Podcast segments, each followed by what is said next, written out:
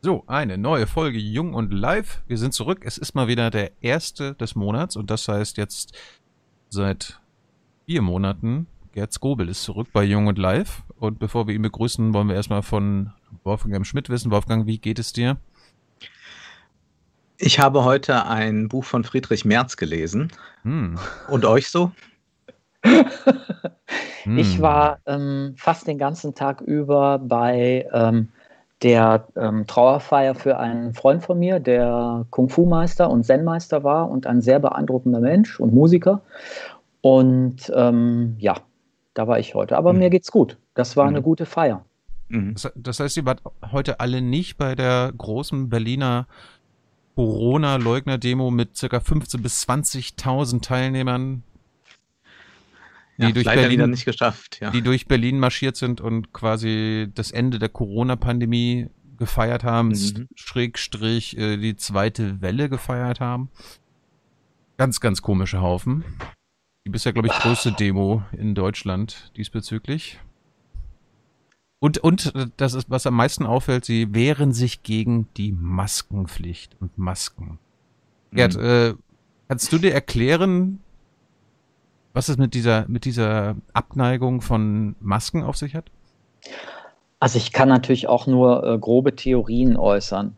Ähm, das erste ist, dass diese Maskendiskussion ja von Anfang an ein Politikum war erst die, ähm, äh, also ähm, es war sozusagen das Zeichen, dass es keine Pandemie gibt, weil wir müssen ja nicht wie die blöden Asiaten äh, eine Maske tragen. Das, das haben wir hier nicht nötig.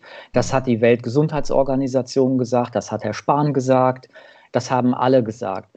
Wenn man ein bisschen nachgedacht hat, schon nach einiger Zeit, konnte man denken, selbst wenn nur ein paar Prozent Ansteckung vermindert werden, machen Masken in jedem Fall Sinn, weil sie Ansteckung reduzieren. Also es war ein Politikum. Mhm. Das Zweite ist, fürchte ich, ich weiß nicht, ob ich damit richtig liege, ähm, dass das Ganze ganz massiv mit ähm, Rassismus zu tun hat. Und ich will mich da selber gar nicht freisprechen von. Also ich ähm, äh, in den Zeiten, in denen man noch mehr äh, geflogen ist oder äh, viel mit der Bahn unterwegs war, gab es ja immer asiatische Reisegruppen, also sei es nun aus China oder Japan oder Korea. Und die haben ja ganz, ganz oft Masken getragen. Und es war immer so, ich, also ich selber bin nicht ganz frei davon, hatte immer das Gefühl, warum, warum tragen die Masken? Äh, was soll das? Es sieht doch irgendwie ein bisschen lächerlich aus. Und ich glaube, wenn du das ein paar Etagen hochkochst, heißt das so viel wie, ähm, diese Pandemie, die die da drüben in Asien hatten, diesen Scheiß, dass die da Masken tragen müssen und diesen äh, ganzen Kram, das haben wir nicht nötig, das brauchen wir nicht. Und ich laufe doch nicht wie so ein dummer Asiate rum. Also ich glaube, dass diese Haltung ähm, unter anderem mit der Ablehnung von Masken zu tun hat, ja. Und das ist letztlich rassistisch. Liebe Hörer, hier sind Thilo und Tyler. Jung und Naiv gibt es ja nur durch eure Unterstützung. Hier gibt es keine Werbung, höchstens für uns selbst. Aber wie ihr uns unterstützen könnt oder sogar Produzenten werdet, erfahrt ihr in der Podcast-Beschreibung. Zum Beispiel per PayPal oder Überweisung. Und jetzt geht's weiter. Wolfgang, hast du eine Theorie? Ich kann mich dem nur anschließen. Die Verwirrung war groß. Äh, das Rassistische kommt da ganz klar zum Ausdruck. Und es wurden ja auch immer Leute besonders schief angeguckt, wenn sie dann zum Beispiel auch in der Berliner U-Bahn mit Maske herumfuhren, zum Beispiel noch vergangenen Winter. Oder ich habe das auch schon erlebt bei der Berlinale, dass dort in mhm. Pressevorführungen zwei, drei Leute mit Maske saßen, äh, wo dann auch schon immer hinterrücks und so gesagt wurde, naja, so ganz äh, dicht sind die nicht. Also das waren jetzt aber auch nicht immer Asiaten, die die Maske getragen haben, sondern vielleicht vielleicht auch andere, die sich schützen wollten. Man weiß ja auch nie, es gibt ja einfach auch Leute, die ähm, ein sehr schwaches Immunsystem haben und deshalb vielleicht so eine Maske tragen. Ich glaube, es hat auch noch etwas sehr Symbolisches. In gewisser Weise stimmt es ja, dass die Überwachung totaler wird. Äh, wir haben da eine ganze Folge zu gemacht in Form äh, von Überwachungskapitalismus. Wir merken, dass so die Gängelung des Einzelnen äh, sehr groß werden kann, wenn es zum Beispiel darum geht, zu schauen, wie viel ähm, braucht dann überhaupt ein Mensch zum Leben. Denken wir nur daran, wie Hartz-IV-Empfänger durchleuchtet werden. Also wir sehen tatsächlich, dass man auch ähm, biopolitisch gerade sehr viel auf den Weg bringt. Das macht einen eigentlich ziemlich ohnmächtig und wir konnten ja auch jetzt nicht genau sagen, naja, dann nutzt man halt keinen Google und dann sind wir da raus. Wir haben da wenig Chancen nur über den Weg der Politik. Diese Unfähigkeit, äh, jetzt wirklich etwas zu tun, ist für Leute auch in einer ganz heikle Situation. Und deswegen glaube ich, verschiebt man einfach diese, diesen Diskurs, will sich auch selbst das nicht eingestehen, erstmal diese Ohnmacht, die man dann in eine mhm. politische mhm. Kraft wirklich äh, ver äh, verwandeln müsste und sagt, okay, also das ist aber jetzt das eindeutige Zeichen mit Maske nicht. Also hier bekomme ich ja wirklich den Maulkorb oder so angezogen. Dabei ist viel entscheidender, wie werden gerade Algorithmen programmiert, äh, wie weit die wirklich die Meinung manipulieren können oder einschränken können, während ja eben so eine Maske nur jetzt gerade dem Schutze dient. Aber man hat jetzt so ein Symbol gefunden, an dem man es auslassen kann, auch um darüber hinwegzutäuschen, dass man eigentlich für die anderen Ansätze ähm, überhaupt keine Lösung hat, beziehungsweise noch nicht mal ein Problembewusstsein. Glaube ich auch. Also es ist so ein bisschen so ein Symbol dafür, nicht dazuzugehören, beziehungsweise zum Widerstand mhm. dazuzugehören mhm. und keine Maske zu tragen. Wobei, was mich irritiert, wenn ich das noch äh, kurz sagen darf, ähm, die Maske schützt ja nicht dich. Also die ganz normalen, die ganz normalen Masken, das sind eigentlich die OP-Masken, die Ärzte normalerweise bei Operationen tragen. Also die einfachen Masken ähm, die sind ja dazu gedacht, den anderen zu schützen. Mhm. Also den anderen nicht anzustecken. Also du musst schon diese FFP2 oder am besten drei Masken tragen, um selber einigermaßen äh, geschützt zu sein. Was ich nicht daran verstehe, ist, das ist ja ein Signal, ich scheiße auf dich. Ich nehme keine Rücksicht auf dich. Wenn ich huste oder niese oder was auch, was auch immer, egal, dann kriegst du meinen Kram. Das ja. ist ja das Signal, wenn ich in einer, in einer Menge ja. zum Beispiel oder im Supermarkt oder in der U-Bahn keine Maske trage. Und das ist eigentlich ähm, anti, das ist ein antisoziales Zeichen. Es mhm. zeigt, ich scheiß auf dich. Genau, und das ist aber auch sehr typisch, glaube ich, also für eine dann privatisierte Gesellschaft, das heißt, in der man nicht mehr das Soziale in den Mittelpunkt stellt, wo jeder eben Privatinteressen folgt und diese dann auch so weit ausweitet, dass die anderen davon äh, Schaden tragen können. Und was vielleicht noch man sehen muss, also das ist diese 20.000, diese Bilder sind erschütternd. Ich habe da heute auch einige Videos selbstverständlich angeklickt und äh, bin da fassungslos. Zugleich aber muss man sagen, wir sind 83 Millionen und wir haben ja noch ganz andere Probleme, was diese neuen Lockerungen anbelangt. Das ich dann auch so in, aus der Medienblase, aus der Blase der Halbprominenten und so mitbekomme, dass die sich zwar nicht auf der Straße öffentlich, aber in Nobellokalen, in irgendwelchen Clubs und so oder auch bei Galerieeröffnungen ganz ähnlich benehmen. Nicht in der Form, dass sie als äh, Widerstandskämpfer auftreten, aber dass sie sich Küsschen, umarmen und all das wieder machen und sagen, na ja, das wird schon alles nicht so schlimm sein, dass das auch zum Teil dann Influencer und so weiter sind, die erst mit Maske auf und Stay at Home und so angefangen sind und jetzt inzwischen schon wieder in den Flugzeugen sitzen und die Welt bereisen, wo man jetzt nicht unbedingt hin muss und das auch keine großen beruflichen Gründe hat, sondern einfach nur Jux und Dollerei ist, dann sehen wir, dass eigentlich da auf einer anderen Weise auch die Maske runtergerissen wird und auch gesagt wird, ist mir eigentlich jetzt egal, jetzt will ich meinen Fun haben.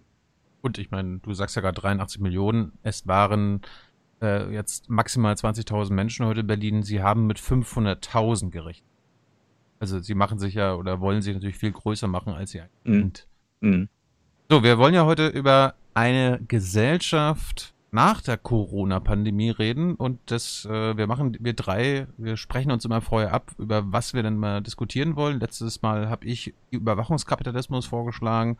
Und die beiden haben gesagt, okay, wenn es sein muss, reden wir darüber. das war und super. Diesmal, Guter Vorschlag.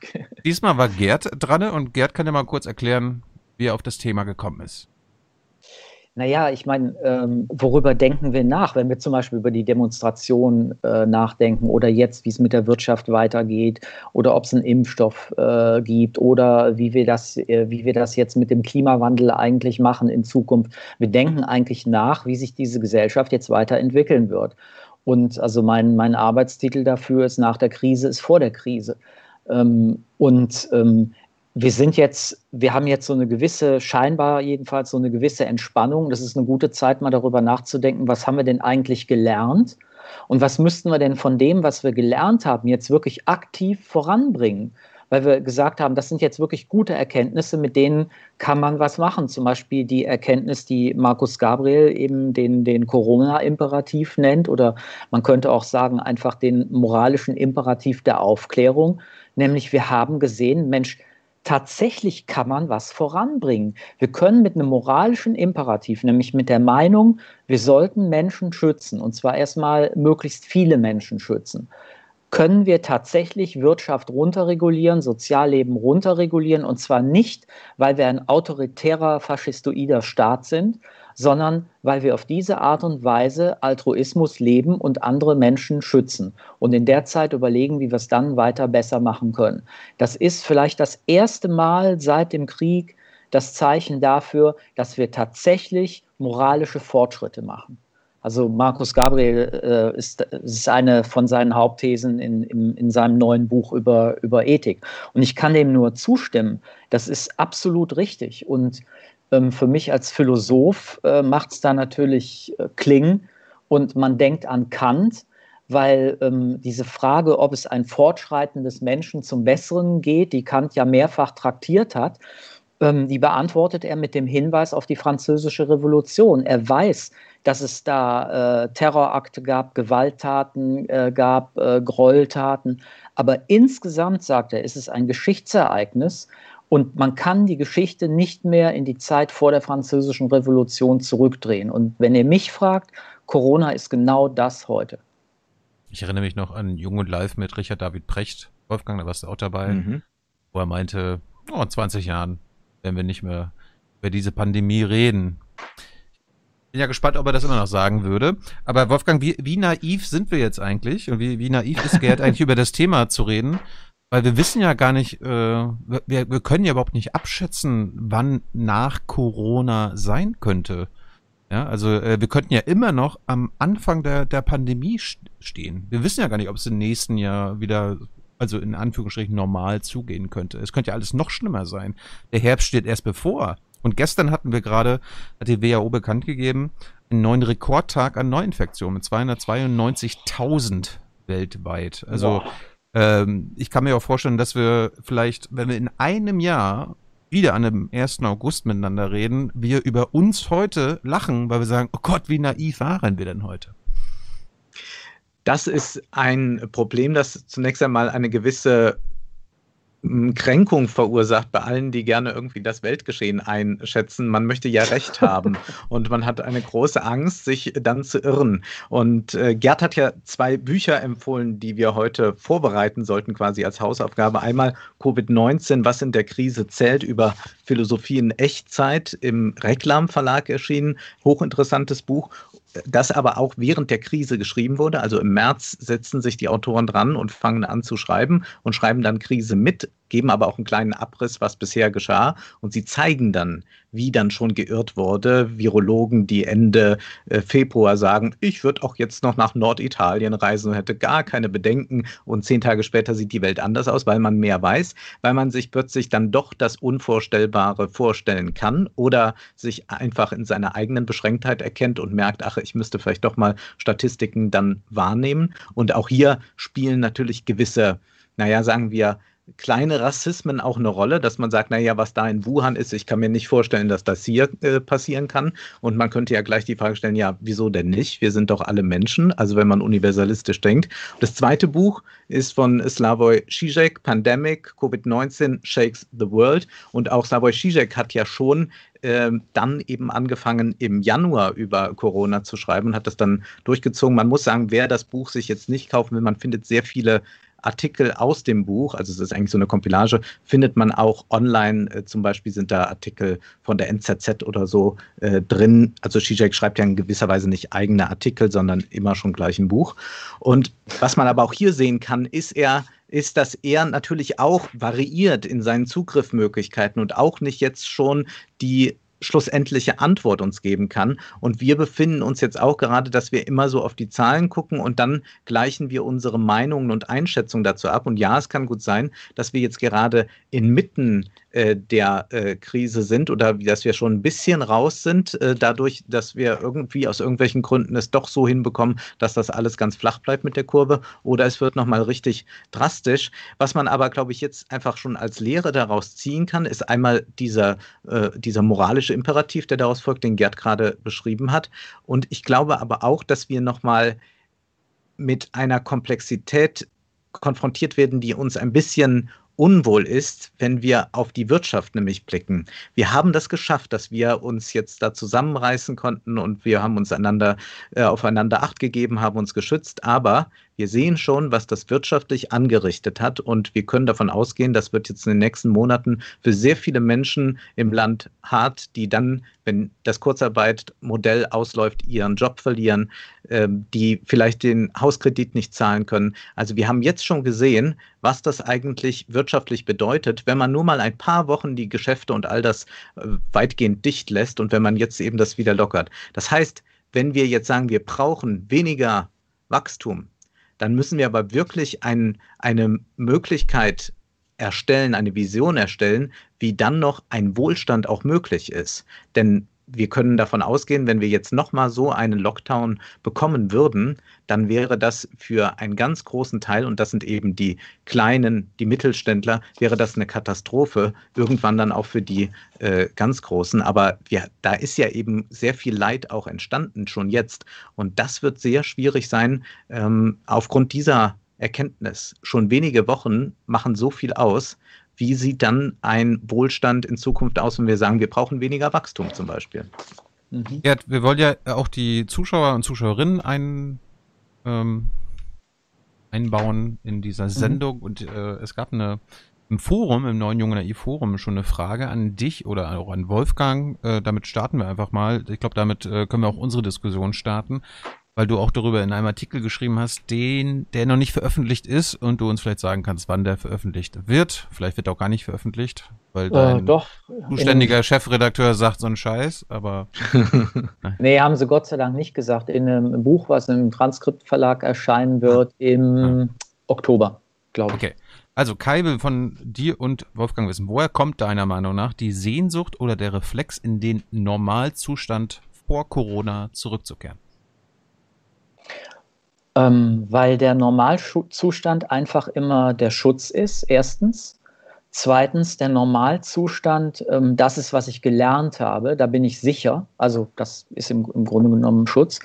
Und ähm, stell dir einfach nur ähm, eine, eine schwere körperliche Arbeit vor und die, die körperliche Arbeit hört auf. Was passiert? Du kommst in, du kehrst in den Normalzustand äh, zurück ich habe eine ziemlich schlechte Haltung.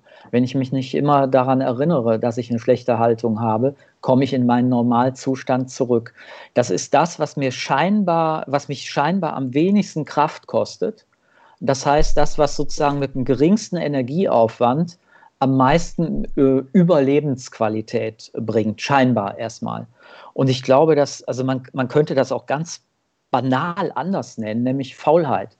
Das ist der, der Zustand geringster, geringsten Energieaufwands. Jede, jede Change-Management-Handlung ähm, in, einem, in einem Betrieb, wo ich äh, ganze Abteilungen umbauen muss und, und neu, neu strukturieren, arbeiten immer gegen den, den Widerstand von Menschen, die sagen, ich habe doch ein schönes Büro. Wieso soll ich denn jetzt, ich habe das, hab das selber zweimal durchgemacht, ich weiß also, wovon ich rede. Du warst, du warst auch so drauf. Äh, teilweise, ja, ja. Mhm. Ähm, äh, jetzt musst du, jetzt sollst du umziehen. Warum denn eigentlich? Warum ist das denn, warum ist das denn notwendig? Und wir haben so ein, wir haben einfach, äh, also in, in, in der mittelalterlichen Theologie und Philosophie war das die Sünde der Trägheit.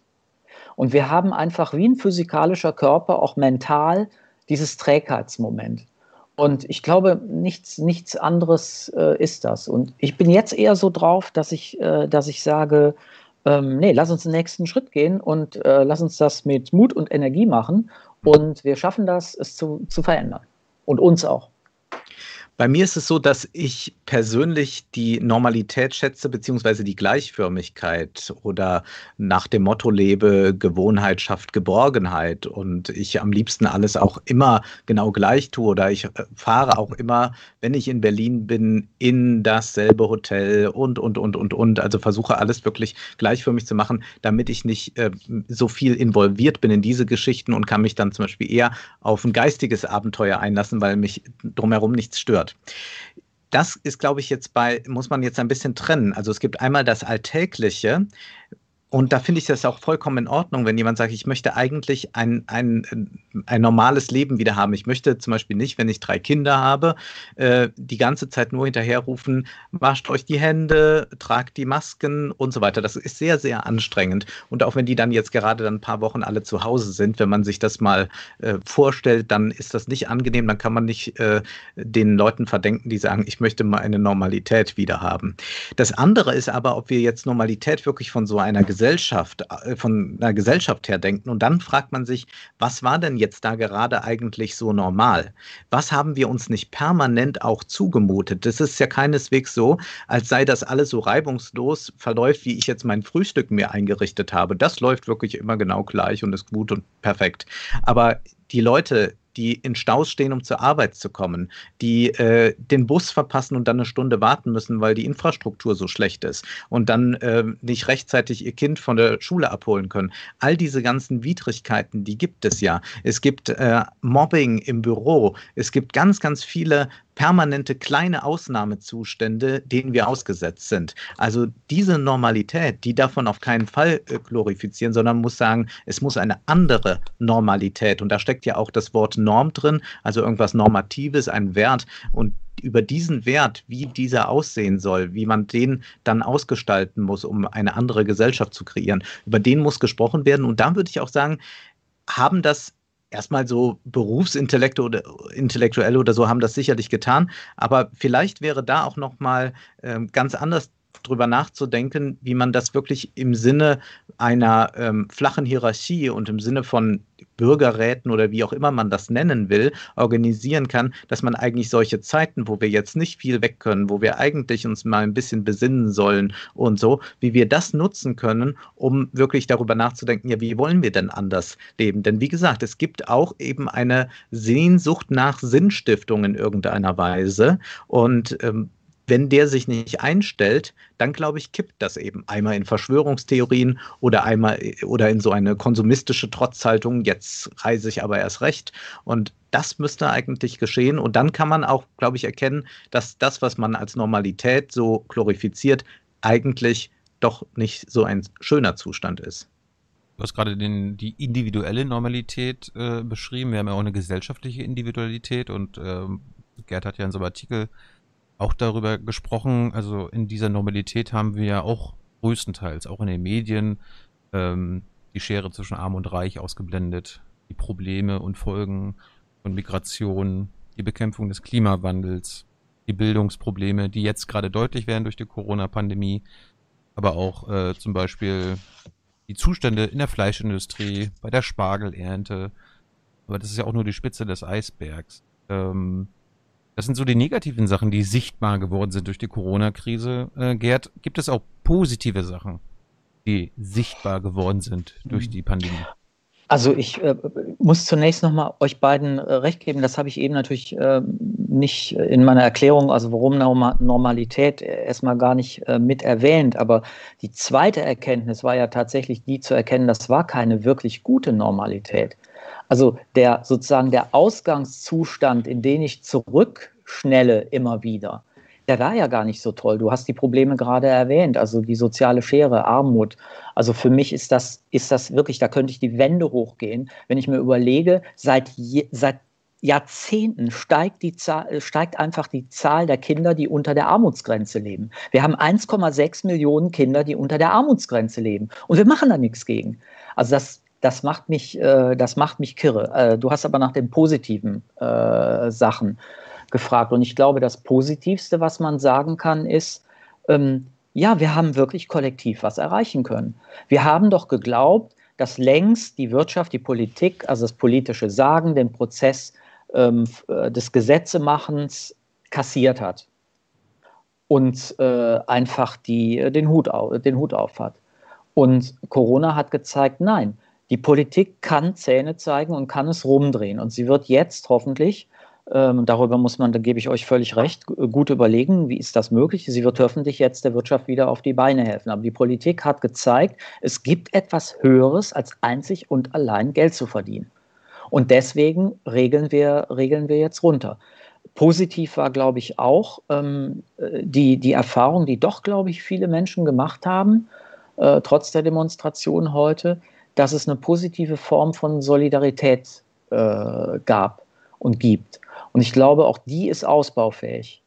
Und dann, glaube ich, ähm, ist, ist positiv, dass wir gelernt haben, Mensch, ich mache in dieser sogenannten guten Normalität eine ganze Menge von Sachen, die ich ehrlich gesagt genauso gut auch bleiben lassen könnte, weil sie weder zu meinem Lebensglück äh, noch zu einem besseren Geldbeutel noch zu was auch immer, äh, also kein, nicht was wirklich Positivem äh, beitragen. Und ähm, das könnte ich eigentlich auch in Zukunft lassen. Das macht mich leichter, es macht mich freier. Und das ist auch eine gute Erkenntnis, finde ich.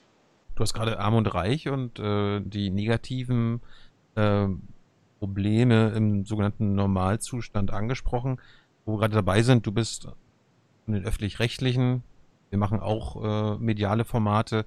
Ähm, wie groß ist denn da unser Anteil daran? Also wenn wir an die Medienwirkung denken, die auf äh, Bürgerinnen und Bürger ähm, zukommen, also wird das einfach von uns oder auch gerade jetzt auch von ARD, ZDF und anderen großen Medien einfach immer zu sehr ausgeblendet. Ich meine, die werden ja immer sagen, Gerd, wir vermelden es doch im Heute-Journal, dass es schon wieder neue Armutszahlen gibt, aber es ist ja nie über Wochen und Monate Top-Thema Arm und Reich. Nein, oder, das waren oder, keine. Oder die Bildungsprobleme das, oder Klima. Also es waren keine Top-Themen und ich, ich will jetzt hier nicht unbedingt anfangen, aus dem Nähkästchen zu plaudern, als, als ich. Doch, doch, doch, doch. Darum bist du hier. als ich die erste Sendung über Kindesmissbrauch gemacht habe, das war lange bevor die Welle, Welle rollte, gab es äh, erstmal richtig heftige Gegeneinwände, warum ich überhaupt im Fernsehen in einer vernünftigen Sendung so einen Schmuddelkram mache wie, äh, wie Kindesmissbrauch. Hm. Und ähm, also daran, äh, daran sieht man, dass da, dass da viel zu tun ist. Äh, ohne jetzt, äh, wie soll ich sagen, äh, Reklame machen zu wollen. Ich fand jetzt im Großen und Ganzen das, was die öffentlich-rechtlichen gemacht haben, übrigens nicht nur die öffentlich-rechtlichen, fand ich ziemlich gut. Aber ich habe mir, ähm, ich hab mir einen, einen jüngster, der ist noch nicht richtig abgedruckt, das ist also ein Vorabdruck, ähm, ähm, Artikel äh, rausgesucht über äh, Folgen also psychische, psychische und soziale äh, Folgen und was sind eigentlich die größten Stressoren jetzt gewesen. Und, ähm, das ist eine große Befragung, die, die man gemacht hat, immerhin äh, mit 15.970 äh, Leuten. Und zwar in der Zeit zwischen dem 22. März und dem 19. April, also innerhalb eines äh, Monats, Online-Befragung mit bestimmten Fragebögen. Also das ist so, das ist wissenschaftlich äh, solide. Und das hat mich jetzt wirklich überrascht ratet mal, was der größte Stress, also was die Leute angegeben haben, was der größte Stressor in der Zeit war. Der Ehepartner zu Hause? Nö, kam ganz hinten. 93 Prozent haben Home das als den, als den größten Stressor angegeben. Hm. Media Coverage. Oh. Das, was die Medien, das, was die Medien kommuniziert haben. 93 Prozent sagen das. 90 mhm. Prozent sagen No Leisure Activities, also dass ich mein Freizeitverhalten massiv einschränken musste. Mhm. 88 sagen äh, Loss of Social Contact. Mhm. Und 86 Prozent äh, sagen, dass ich äh, äh, It's restricted to leave home, also ich muss zu Hause bleiben. Aber 93 Prozent sagen Media Coverage. das, das, ist, ist aber. Hm? Aber das ist auch äh, interessant. Also liegt das vielleicht daran, dass jetzt, wie du auch sagst, bin ich auch der Meinung, dass die öffentlich-rechtlichen jetzt während der Pandemie äh, einen guten Job machen. Liegt das vielleicht daran, dass dann die Macher und Journalisten und äh, Leute im Hintergrund genauso betroffen sind wie alle anderen?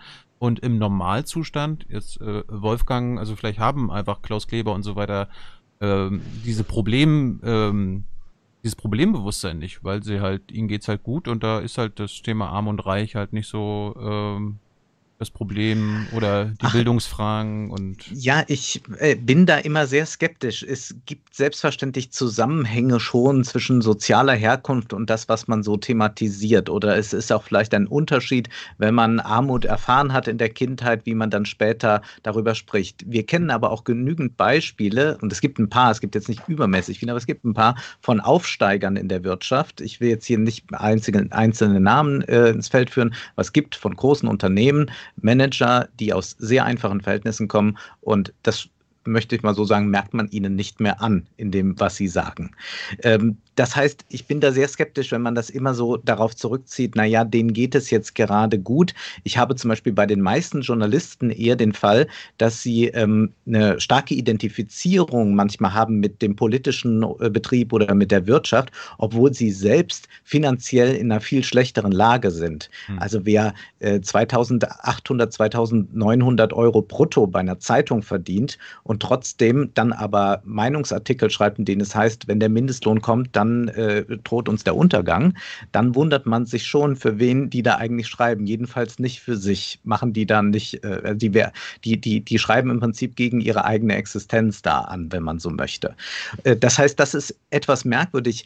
Ich glaube, man muss es so sehen. Also einmal, was, was Gerd jetzt äh, gezeigt hat, äh, uns mit dieser Statistik, ist etwas ganz Interessantes. Ich würde auch sagen, die Medienberichterstattung war äh, ziemlich exzellent, was das anbelangt, bis auf ein paar Geschmacklosigkeiten und ein paar Verwirrungen. Im März ging es noch ein bisschen drunter und drüber, drüber mitunter am Anfang, aber es war schon sehr gut. Nur, ich glaube, dieser Stress, der ist sehr stark selbst gemacht. Es ist in einer solchen Krise dann doch so eine Gewohnheit, dass man 15 Mal am Tag Nachrichten dann guckt. Und man hat das ja auch mhm. dann bei erbitterten Diskussionen auf Twitter erlebt, äh, wie jetzt welche er die Erdzahl zu deuten ist und so. Also es gibt, ein, also man steigert sich so da rein und schaut die ganze Zeit. Und es würde ja auch selbst in einer so schlimmen Pandemie vollkommen genügen, wenn man nur einmal am Tag die Hauptnachrichten konsumiert. Macht man aber nicht. Also guckt man die ganze Zeit, was gibt es wieder Neues, da drei Fälle, da dies, das. Und schon ist man in so einer, in so einem Stressmodus drin. Das andere, warum wir eigentlich diese äh, Armutsfrage nicht richtig thematisiert haben oder die Frage der Ungleichheit ist es ja viel, viel eher, ist, dass wir, glaube ich, schon eine sehr große Schwierigkeit haben, ähm, über Wirtschaft anders nachzudenken als in dem Modus, ja, die Reichen, die werden immer reicher mhm. und dann haben wir noch ein paar gierige Manager das mag ja auch punktuell richtig sein oder vielleicht auch strukturell richtig sein, aber wenn man dann wirklich sagt, ja, wie funktioniert denn so eine Volkswirtschaft? Äh, wie kann dann eine sinnvolle Umverteilung stattfinden? Dann wird es schon sehr komplex wieder und dann kann man das nicht mehr so gut angreifen. Äh, dann kann man das auch weder in gute kurze Beiträge packen, noch ist das etwas, was ähm, funktioniert in der medialen Öffentlichkeit. Also Ungleichheit zum Beispiel löst in der Regel auch keinen Shitstorm aus bei Twitter. Es sind einzelne Äußerungen von einzelnen Personen zu irgendetwas, zu einem heiklen Thema und dann gibt es Shitstorms. Aber wenn ich jetzt gleich oder, oder wenn, wenn, wenn, wenn Gerd jetzt auch äh, viele, wenn wir alle drei wären jetzt bei Twitter, jeder hätte 200.000 Follower und wir würden jetzt äh, gleich schreiben, äh, wir müssen äh, die Krankenversicherung äh, abschaffen, die Leute sollen privat vorsorgen. Dann würden wir ein bisschen Ärger bekommen, aber keinen richtigen Shitstorm. Das würde nicht passieren. Interessanterweise mhm. nicht. Während wir jetzt irgendeinen Satz schreiben würden, ich will jetzt nichts nennen, dann, also wir wüssten sehr schnell, wie wir einen produzieren könnten. So. Ja. Und das, das kann schon mit dem Herrenwitz beginnen, aber wenn du so eine drastische Forderung hast, die wirklich das Leben von 40 Millionen Deutschen massiv schädigen würden, dann gibt es noch nicht mal einen Shitstorm. Und das zeigt eben, wir reden eigentlich zu wenig über Wirtschaft. Mhm. Also ich kann dir da nur recht geben. Und würde gern noch anfügen, also dass du bei einer öffentlich-rechtlichen Anstalt relativ sicher bist. Das ist so, das kann man nicht abstreiten. Es gibt ein paar andere Jobs, bei denen das auch so ist. Das muss nicht heißen, dass du zum Arschloch mutierst, sondern das kann heißen, und so, so lese ich das, ähm, dieses, dieses ähm, Geschenk, was ich da habe, das ist es in gewisser Weise, wenn man es sehr pathetisch äh, äh formuliert, das nutze ich, um für andere mitzudenken. Das nutze ich, um eine gewisse Distanz zu haben, nicht jetzt ähm, sozusagen in allen Kämpfen äh, an vorderster Front drin zu sein. Ich informiere mich über diese Kämpfe, ja. Ich muss mit Leuten sprechen, die an vorderster Front stehen, ja. Das ist meine verdammte Pflicht dann als Journalist. Aber ähm, ich, ich kann mit Distanz denken. Und zwar für andere denken und mit anderen denken. Und weil du das angesprochen hast, Wolfgang, mit der Wirtschaft, ich kann dir nur recht geben. Wir denken in sehr überholten Schemata über die Wirtschaft nach. Die Armen, die Reichen Und äh, das ist es im Großen und Ganzen. Und wir müssten zum Beispiel nachdenken in diesem Sinne, also was kann ich für andere tun? Wie, wie kann ich anderen helfen? Wenn ich sage, wir müssen die Landwirtschaft umstrukturieren und die Landwirtschaft ist Richtung Klimawandel einer der übelsten Faktoren überhaupt. Da, ich finde, dass die Fakten liegen absolut auf dem Tisch. Stickstoff, Feinstaubausstoß äh, und so weiter. Aber ich muss doch dann natürlich auch laut überlegen, wie kann ich denn den Bauern helfen, die ich mhm. ja jahrzehntelang in diese Situation mit reingeschickt habe und gewollt habe als Staat, dass die so produzieren. Wie kann ich denen helfen, dass ich es tatsächlich ohne bankrott zu gehen ähm, ohne, äh, ohne in Armut abzurutschen, dass die tatsächlich äh, eine Möglichkeit finden, mit, mit unserer Hilfe ähm, umzustrukturieren. Für uns alle. Das machen sie ja letztlich für uns alle dann. Ähm, und diese Art von Denken, und unser Thema ist ja heute äh, nach der Krise, ist vor der, vor der Krise, was können wir lernen? Genau dieses prädiktive Denken, also dieses Denken, in dem wir Probleme, die doch absehbar jetzt kommen, ich meine, da muss man doch kein Hellseher sein über diese Probleme jetzt nachzudenken. Ich habe nicht die geringste Ahnung, ob es in Berlin einen Think Tank gibt, der sich wirklich damit ernsthaft jetzt äh, auseinandersetzt. Aber so wie die Virologen und Epidemiologen und so weiter ins äh, Kanzleramt eingeladen worden sind, müssten jetzt Experten einge eingeladen werden äh, auf verschiedensten Ebenen, um genau solche zentralen Probleme, die man erstmal identifizieren muss, äh, dann prädiktiv, also vorausschauend zu lösen. Und da sind wir verdammt schlecht. Und wenn wir eins aus Corona gelernt haben müssten, wäre endlich das verdammt nochmal zu tun. Mhm. Ähm, es, äh, es, ist nett, Contagion zu sehen als einen super guten Film und dieses Modi-SARS-Studie äh, im Schreibtisch 2013 verschwinden zu lassen. Aber das sind ja beides Anlässe gewesen, um wirklich prädiktiv zu denken und zu handeln. Mhm. Das müssen wir lernen, dass wir das tun. Ich bin mir aber sicher, also, äh, be bevor Wolfgang äh, hatte sich schon gemeldet, aber äh, Gerd, mach dir keine Sorgen. Äh, Julia Klöckner kümmert sich darum, um die Zukunft der Landwirtschaft. Sie hat jetzt eine Kommission eingerichtet, und äh, da sind dann die Bauernverbände gut vertreten und die werden dafür sorgen. Die sind ja bekannt dafür, äh, an vorderster Front für den Wandel sich einzusetzen. Äh, hm. Ja. Ich glaube, jetzt müssen wir Wolfgang hören. Ja, aber, ja, äh, und, und, und bevor es mir einfällt, was mir als äh, politischer Journalist aufgefallen ist, dass jetzt das DIW, also das Deutsche Institut für Wirtschaft, äh, von Marcel Fratscher und so, die jetzt vorher mir nicht so aufgefallen sind in Sachen Ungleichheit in Deutschland äh, zu forschen, haben jetzt während der Pandemie äh, sich explizit darum gekümmert, ähm, wie es mit der Ungleichheit in Deutschland aussieht und dass die noch viel krasser ist als vorher. Also das sind auch ein paar positive mhm. Entwicklungen. Mhm. Wolfgang. Ja, das ist eine sehr erstaunliche Studie, aber auch da muss man sagen, das ist eben nicht das, was dann ähm, trendet bei Twitter. Oder vielleicht mal ganz kurz, aber äh, ich will das jetzt auch nicht alles auf Twitter beziehen, aber man kann auch sagen, es findet jetzt in der äh, breiten Bevölkerung nicht so statt. Ich würde sagen, eben Marcel Fratscher ist leider 50 Mal unbekannter als irgendein verrückter veganer Koch der irgendwelche Demonstrationen organisiert, äh, ohne jetzt diesen Namen einmal mehr zu nennen. Also das ist das Problem. Ich meinte übrigens, ich weiß ja, ob ich mich eben ein bisschen äh, verwirr verwirrend ausgesprochen habe, also dass wenn man jetzt fordern würde, die gesetzliche Krankenversicherung abzuschaffen, mhm. dann würden wir keinen Shitstorm aufnehmen. Es gibt ja im Übrigen solche äh, Forderungen und die können ja auch schnell wieder kommen, denn man sagt jetzt, ja, das Gesundheitssystem, das ist ja alles nicht so toll äh, und man darf sich jetzt nicht wundern. Du hast ja gerade Friedrich Merz gelesen, oder? Ja, genau. Äh, Friedrich Merz wird sicherlich da einen sehr effizienten Plan Plan haben für das Gesundheitswesen, wie das dann aussehen würde. Und da könnten wir sagen, wenn der das schon vor zehn Jahren umgesetzt hätte, wären wir in der Corona-Krise sicherlich nicht so glimpflich davon gekommen. Und gerade diese äh, neoliberale Logik ist nicht unbedingt tot, sondern das wird jetzt gerade nochmal erneuert und man nimmt das eben für ein, äh, zu, einem Anlass. Und das, was Gerd angesprochen hat, ist eigentlich das, was mich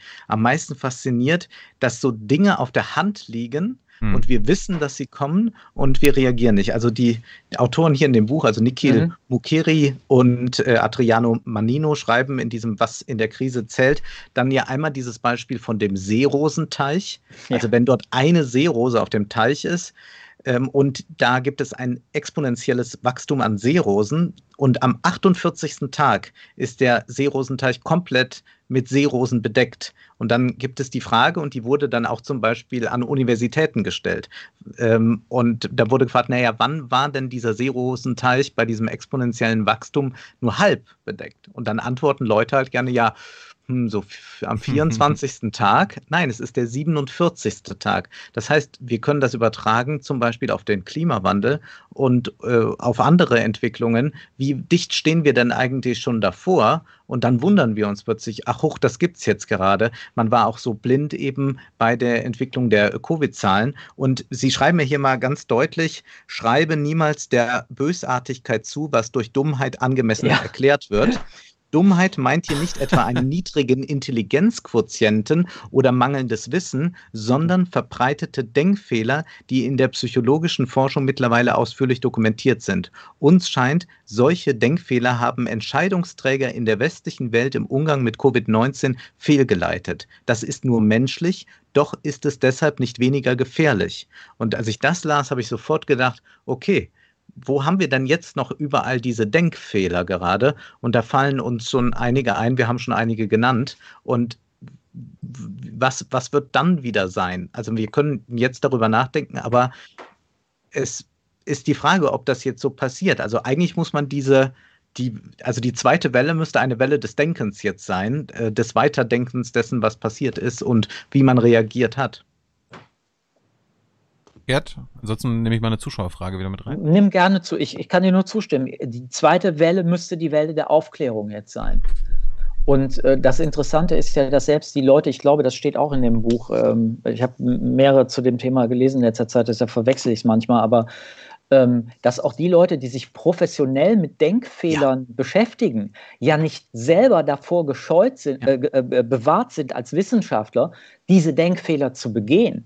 Das heißt, das heißt aber, ähm, äh, vielleicht ist das jetzt zu philosophisch, nee, es ist auch politisch. Wir müssen uns gegenseitig auf diese Denkfehler aufmerksam machen. Mhm. Wir sind darauf angewiesen, dass uns ähm, andere auf unsere falschen kognitiven Voreinstellungen aufmerksam machen. Wir können das nur im Team machen. Wir müssen in der Gruppe arbeiten. Also jetzt größer gesprochen, wir müssen in der Gesellschaft als, Geme als Gemeinschaft arbeiten. Sonst merken wir unsere Denkfehler nicht. Hm. Ich war gerade, hier herrschte auch gerade Gefahr, weil hinter dem Bildschirm war eine Biene und die Katzen haben die Biene gejagt. Ach, deshalb. Habe ich, hab ich gerade die Angst, dass die Biene eine der Katzen ge gestochen hat. Ja, die Natur ist grausam. Sie macht ja auch vielleicht, selbst keinen Umweltschutz. Vielleicht, ja. kann, vielleicht kann mir im Chat jemand sagen, ob das jetzt gefährlich ist und äh, wenn ja, was ich tun kann. Hat deine Katze eine Bienenallergie? Das weiß ich nicht. also, ähm, vielleicht an Wolfgang und gegebenenfalls an Gerd Holi fragt, nach der Weltwirtschaftskrise ab 2007 gab es einen über wenige Jahre andauernden Prozess, in dem rechtsextreme Kräfte im globalen Westen starken Zulauf bekommen haben. Was muss von der politischen Linken, egal ob Parteiangehörige oder Bürgerinnen, getan werden, um jetzt reaktionären Kräften den Schneid abzukaufen? Eine andere Gesellschaft denken und wirklich auszubuchstabieren. Das hat ein bisschen vielleicht damit begonnen, dass jetzt Katja Kipping nochmal gesagt hat, warum arbeiten wir eigentlich fünf Tage, würden nicht vier Tage genügen. Äh, man kann jetzt mit entsprechenden Investitionen, die ja jetzt von Deutschland, aber auch von EU-Seite getätigt werden sollen, schauen, dass man jetzt nicht einfach Finanzmärkte aufpumpt, was man ja offenbar nicht so stark vorhat wie bei der letzten Finanzkrise, sondern wirklich schaut, ob man damit mehr in die Infrastruktur äh, stecken kann, kann man grüne Projekte gestalten. Ich würde auch sagen, man kann noch mal sehr viel mehr Geld reingeben in alle möglichen Kulturprojekte, auch noch mal diesen Kulturbegriff noch mal erweitern, auch vielleicht gerade für äh, viele Leute, die jung sind zwischen 16 und 20, denn das hat sich ja auch gezeigt, äh, zum Teil waren rechte Strömungen auch ja sogenannte Jugendbewegungen. Das darf man jetzt nicht leugnen. Man kann nicht immer sagen, ja, das sind irgendwelche alten Leute bei Facebook oder so, äh, die schon Sarrazin im Original noch gelesen haben äh, seinerzeit, sondern es ist tatsächlich auch eine Jugendbewegung. Und da muss eigentlich ähm, wirklich was ausformuliert werden. Und das bleibt jetzt von mir ein bisschen vage gesagt, aber ich glaube, dass nur ein Gegenentwurf helfen kann. Denn was viele zu den Rechten auch gebracht hat, war eine, und gerade bei jungen Leuten kann man das, glaube ich, äh, ganz deutlich sagen, eine gewisse Perspektivlosigkeit, die erst einmal äh, einen dann äh, in die eine oder andere Richtung bringen kann. Und das ist dann sehr gefährlich, wenn man sieht, okay, wir haben äh, große soziale Probleme und ähm, jetzt finden wir hier eine Partei oder eine Strömung, die jetzt Schuldige ausgemacht hat und die ganz klare Lösungen anbietet. Äh, unsere Lösungen sind natürlich immer leider äh, komplexer, dadurch sind sie ein bisschen schwieriger zu verkaufen, aber das muss man eben auch lernen, wie man das äh, schaffen kann. Und ich glaube auch, dass es ganz entscheidend sein wird, dass man auch einfach Mythen entlarvt. Also wir haben 2007, ab da haben wir auch von konservativer Seite und dann von rechter Seite erst richtig immer diese große Mehr, wir erleben die Hyperinflation, wir werden jetzt alle in Schulden ertrinken. Es ist nicht so gewesen, weil es einfach Unsinn war. Und genau solche Mythen, die jetzt auch wieder stark sind, also da haben wir auch es mit Verschwörungstheorien in gewisser Weise zu tun, die muss man entkräften, damit Leute gar nicht auf die Idee kommen, sagen, ach Gott, da muss ich ja jetzt auch äh, die letzten 50.000 Euro, die ich gespart habe, äh, von, der, von der Bank abnehmen und äh, investiere alles in Gold oder so. Also das heißt, diese Mythen, die muss man jetzt auch entlarven und muss auch da wieder zeigen, dass durchaus auch aus dieser Krise wirtschaftlich etwas Positives gewonnen werden kann. Da bin ich auch sehr gespannt. Ich meine, du verfolgst ja jetzt auch schon mit deiner Politikanalyse zum Beispiel die Jung und Naiv-Interviews mhm. und du, du stellst da immer wieder fest. Also wenn du, wenn ich mit Grünen oder mit Linken rede, da ist die Fantasielosigkeit so ausgeprägt wie bei, wie bei keinen anderen. Und glaubst du, dass sich das jetzt ändern wird?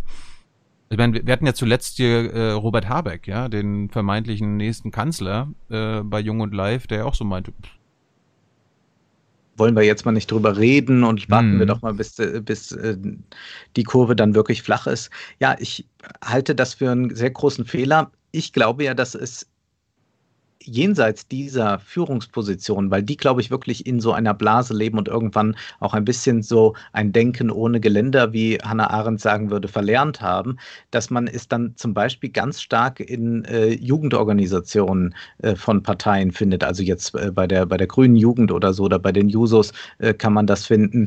Ich würde aber auch sagen, dass man ähm, vielleicht dann doch auch sehen muss, dass man äh, Politiker eben mit solchen Themen von außerhalb unter Druck setzt, dass sie sich damit auseinandersetzen. Ein bisschen passiert das ja, dass jetzt auch Wirtschaftspolitiker, die eigentlich ihre neoklassische Lehre verfolgen seit 50 Jahren, äh, dann doch mal einen Blick auf die MMT werfen, erst mit sehr viel Skepsis und dann hin und wieder, aber dann doch mit äh, ja gewissen verkniffenen äh, Augen sagen müssen, naja, so ganz falsch ist vielleicht nicht. Und äh, so kann man ja doch auch das ein oder andere in Gang setzen. Aber klar, äh, wir haben da aber auch ein, großes Problem, dass viele eben unter Normalität nach wie vor eben einfach nur das wiederherstellen wollen, was war und es nicht als das Falsche erkennen und damit weil Politiker Wahlen gewinnen wollen, sind sie dann schnell dabei, ihnen eben nicht irgendwas Großartiges zu verkaufen. Also wir haben ja eigentlich in den letzten 20 Jahren Bundesrepublik dann doch deutlich gesehen, dass man Wahlen damit gewinnt, indem man nicht viel Neues anbietet. Also dieser Satz von Angela Merkel, ich kenn, äh, Sie kennen mich, hm. ist ja ganz, ganz deutlich dafür, Sie bekommen wieder das, was Sie wollen. Und das hatte sie ja dann danach, nach äh, der, der nächsten Wahl wieder so gemacht. Und denn es hat ja eine Regierung ist böse auf den Deckel bekommen, zu Recht in meinen Augen.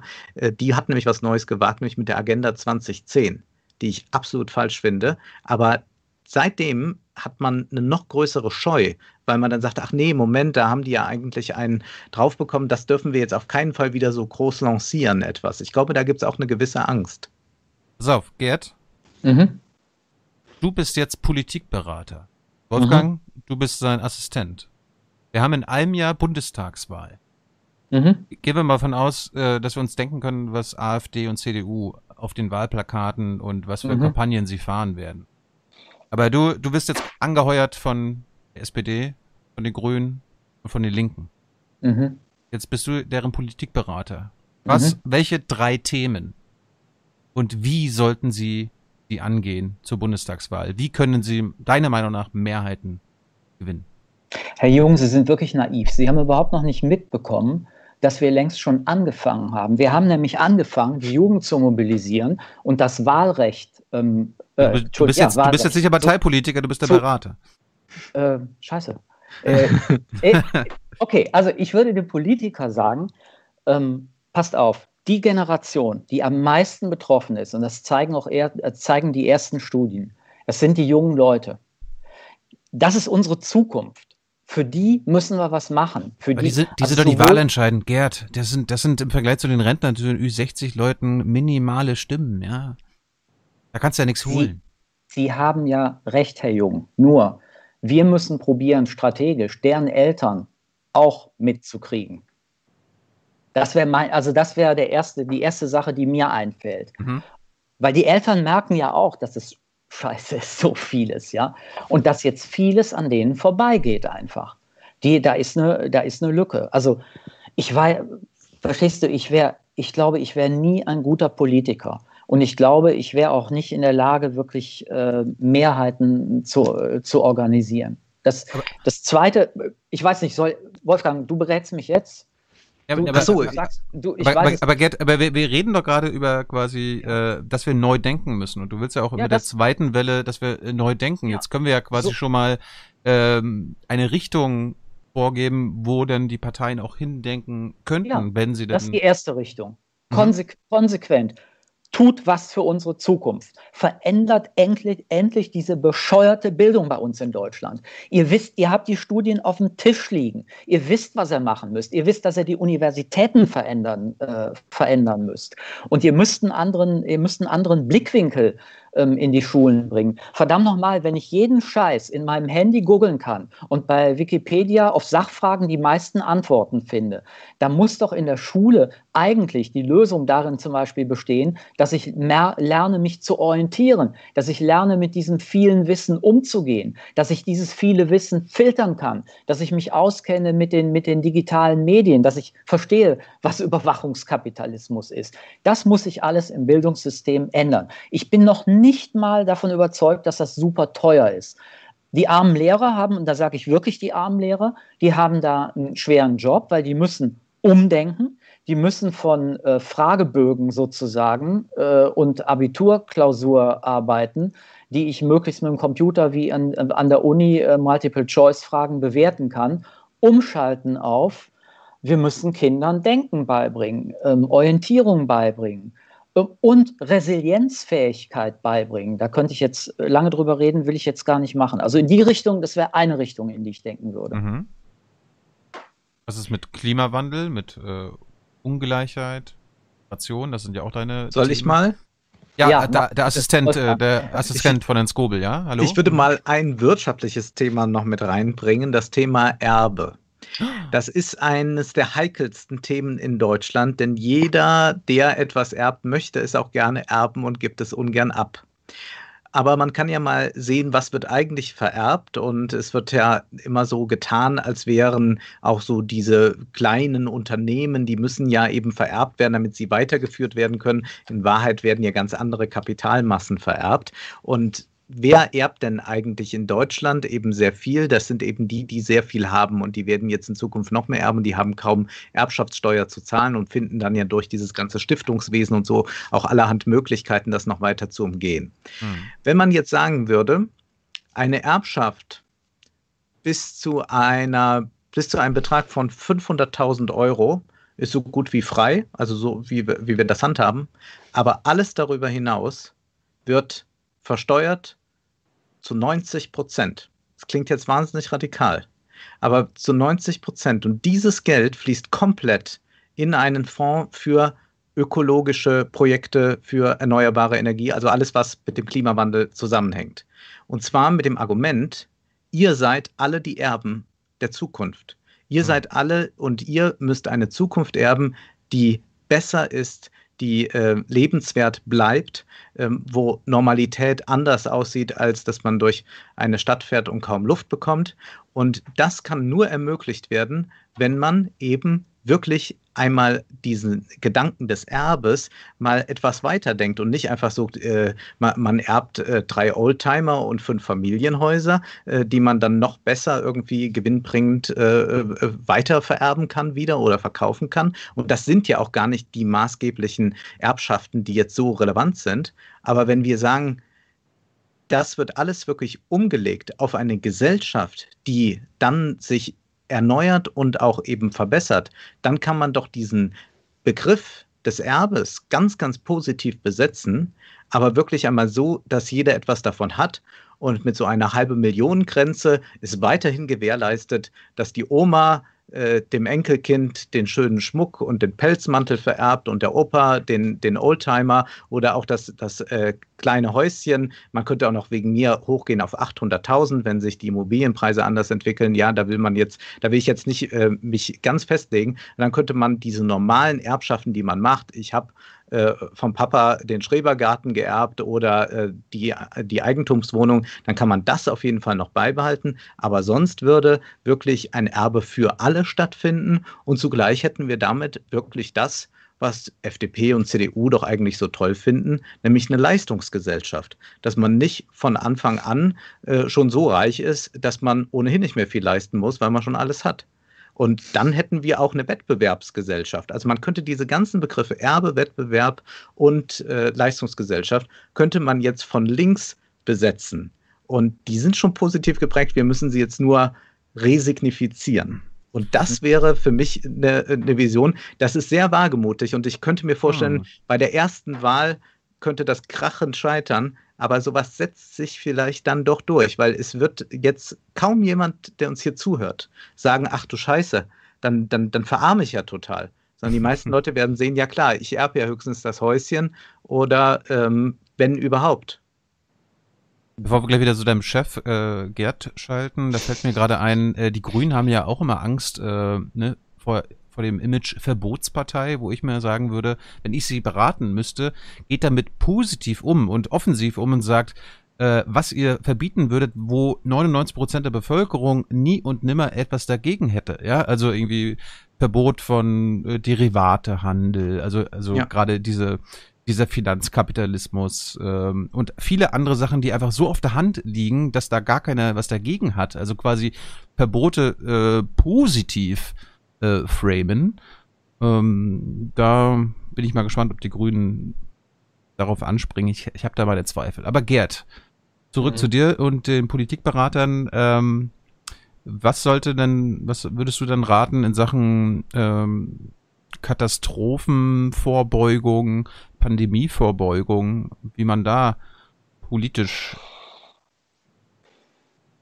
was raten könnte? Also ähm, wenn man China als Beispiel nimmt, dann hat sich ja gezeigt, ähm, dass Wesen, ganz wesentlich mit zur Entstehung der Katastrophe getragen hat, beigetragen hat, ähm, dass man ähm, einfach Meldungen aus der Bevölkerung von den Ärzten nicht ernst genommen hat, nicht ernst nehmen wollte, sogar hm. aktiv ausgeschaltet hat. Hm.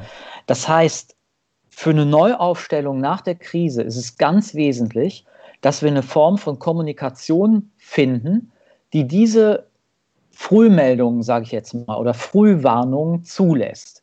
So, jetzt kommt natürlich der erste Gegeneinwand, aber Herr Skobel, das haben, dafür haben wir doch das Internet. Schauen Sie sich doch das Internet an. Da haben Sie doch eine Frühwarnung nach der anderen. Das ist ja alles völlig, äh, völlig gaga.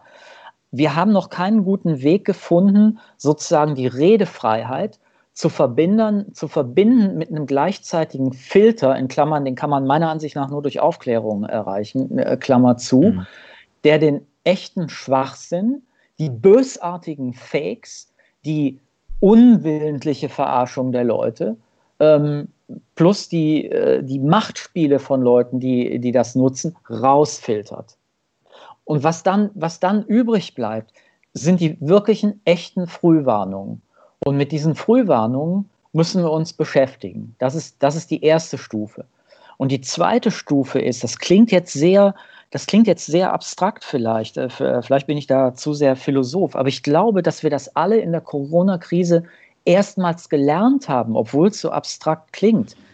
Die Wirklichkeit, mit der wir es zu tun haben, ist komplex. Und das ist keine Metapher, da könnte man jetzt in die, in die Physik und in die Naturwissenschaften gehen. Ähm, das ist einfach die Eigenschaften von Systemen, die aus ganz vielen Elementen bestehen, die miteinander wechselwirken und sogenannte emergente Strukturen schaffen, also ähm, zu Systemzuständen führen, die wir nicht prognostizieren können. Und zwar selbst dann nicht prognostizieren können, wenn wir alle Informationen haben. Was meine ich damit? Neben also diesem Sammeln dieser Frühinformationen, die wir haben, müssen wir die Bevölkerung darauf immer besser darauf hinweisen, dass die Wirklichkeit, mit der wir es zu tun haben, in Wahrheit komplex ist. Sie ist nicht nur arm und reich. Sie ist nicht nur schwarz und weiß. Sie ist verdammt nochmal leider grau. Und diesen, diesem Grau gibt es Schattierungen. Und mit diesen Schattierungen müssen wir umgehen, äh, lernen, umzugehen. Ich kann mich dem erstmal nur anschließen und würde dann hinzufügen, erstmal einen Satz aus dem Faust, der Glanz ist für den Augenblick geboren, das Echte bleibt der Nachwelt unverloren. Es ist ein bisschen so beim Wahlkampf, also wenn wir jetzt wirklich im Modus der Wahlstrategen reden, dass man für den Glanz arbeitet und nicht für das, was der Nachwelt äh, erhalten bleibt. Denn man muss eben diese Wahl gewinnen. Und damit sind wir in einer ungeheuren Bredouille. Wir ja. haben jetzt einmal den Fall alles würde beherzigt werden, was Gerd da jetzt gesagt hat, dass wir wirklich ähm, zu lernen, Informationen richtig zu filtern, auch nochmal die Kanäle ganz neu überarbeiten, wie eigentlich Informationen an wen, an welche Stellen vermittelt werden. Da ist ja einiges auch schiefgelaufen im Januar, im Februar oder eben, dass eine Regierung erst einmal gar nicht aufklären wollte, wie die chinesische. Aber nehmen wir mal an, das wäre erstmal alles so, hätte man ganz gut eingerichtet für kommende Fälle. Dann ist das das eine. Das andere ist aber, und darauf hat Gerd ja auch hingewiesen, wir hatten diesen Film Contagion, wir hatten dieses Papier von, ich glaube 2013, sagtest Richtig. du, war es, ja, Modi, in dem man Modi solche ja. pandemische Szenarien beschrieben hat und auch eben Präventionsmöglichkeiten ausgemacht hat, aber das ist dann in der Schublade verschwunden. Und da gibt es eben das große Problem mit dem Glanz und dem Echten. Das Echte, das verschwindet in der Schublade, weil man keine Orden bekommt, keine Straßen werden nach einem benannt und man wird auch nicht gewählt dafür, wiedergewählt dafür, dass man etwas unterlassen hat dass mhm. man es geschafft hat, etwas zu verhindern.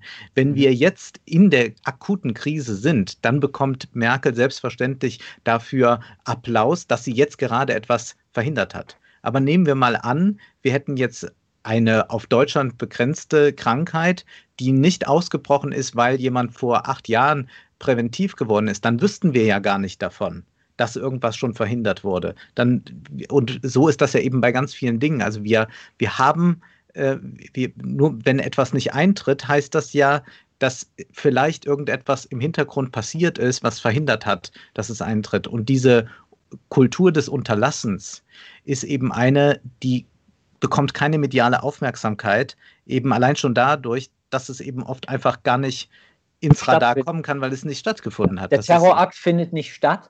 Ja. dazu brauchen wir diese ganzen Schutzkräfte. Naja, ja. der hat nicht stattgefunden, weil es die Schutzkräfte gab. Genau. Das stimmt Seehofer auch. Naja, es ist in gewisser Weise nicht ganz ja, falsch. Also ja wir, falsch. Man, kann, man kann fragen, wie weit geht man dann und gibt es wirklich auch dann so eine Bedrohung? Aber man könnte sagen, hätte jetzt die ganze Welt äh, Masken genügend gehabt, vorgehalten, hätten, hätte man von Anfang an in den Top-Kliniken darauf gesetzt, äh, diese Forschung voranzutreiben, äh, wie man eben mit solchen äh, SARS-Viren umgeht, hätte man all das gemacht, wäre man wahrscheinlich viel besser durchgekommen, aber dann hätte niemand äh, dafür sich Applaus abholen können, dass er 2007 schon erkannt hat, dass man das und das tun musste. Und so haben wir das eben ganz, ganz oft, dass äh, Politiker zwar Applaus bekommen, wenn sie etwas verhindern im akuten Moment, aber einfach so, die Prävention, die ist ganz, ganz schwierig zu vermitteln. Ich gebe dir recht, aber wenn man das nochmal aufnimmt, kann man das ja doch kommunizieren. Das machen die ja in ihrem, in ihrem Buch klar und nennen das ähm, Hedging-Prinzip. Äh, ähm, Hedge ist ja der Hebel. Damit ist Folgendes gemeint. Ähm, ich mache auf die Prävention aufmerksam, weil ich die Öffentlichkeit darüber informiere, dass ich sage, das ist der potenzielle Schaden, der entstehen kann. Mhm. Da hole ich mir, da hole ich mir Fachleute, da hole ich auch Leute von anderen Parteien dazu als Regierungspartei, die, ähm, wenn sie nicht äh, völlig parteipolitisch borniert sind, zustimmen werden, dass zum Beispiel einfach von einem Atomkraftwerk beispielsweise ein bestimmter ja. Risikofaktor ausgeht. Das ist, das ist letztlich eine wissenschaftliche Frage. Das ist keine ideologische und auch keine, keine politische äh, Frage. Und dann sage ich, das sind die Kosten, wenn wir jetzt was unternehmen.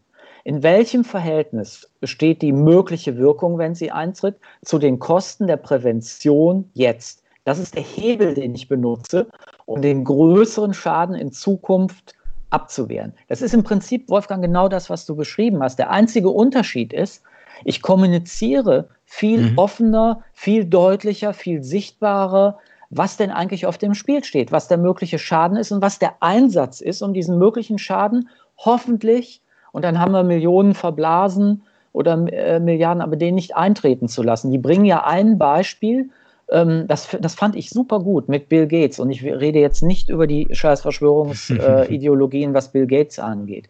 Bill Gates weiß, dass von den Milliarden, die er jetzt ähm, äh, ausgibt, zig Milliarden für den Orkus sind. Warum? Er fördert unterschiedliche Projekte zur Herstellung eines Impfstoffs im Moment. Und die Erfahrung zeigt, die aller, allerwenigsten Impfstoffe schaffen es tatsächlich, ein realer Impfstoff am Ende zu werden. Er weiß, dass eine Menge von diesen Milliarden weg ist. Trotzdem ist es gut, diesen Einsatz zu machen, weil, wir, weil es die einzige Chance ist, einen Impfstoff äh, auf die Dauer ähm, herzustellen. Das heißt, wir sind einfach als Gesellschaft nicht gut im, im äh, Informieren. Äh, letztlich ist es Nachhaltigkeit. Das, das Prinzip der mhm. Nachhaltigkeit. Pass auf, da, ihr, ihr holzt jetzt den ganzen Wald ab. Das könnt ihr berechnen, wie viel Kohle ihr jetzt auf dem internationalen Markt für dieses ganze Holz kriegt. So, und in 50 Jahren habt ihr es, habt es alles abgeholzt, dann habt ihr den Libanon, da haben die Römer ihren, ihre Flotten mitgebaut, dann habt ihr Wüste da. Was kostet euch das für eure eigenen Hütte, diese scheiß Wüste zu haben? So, jetzt überlegt, was ihr jetzt machen solltet, um nicht in 100 Jahren die Wüste vor der Tür zu haben. Hm. Eigentlich einfach.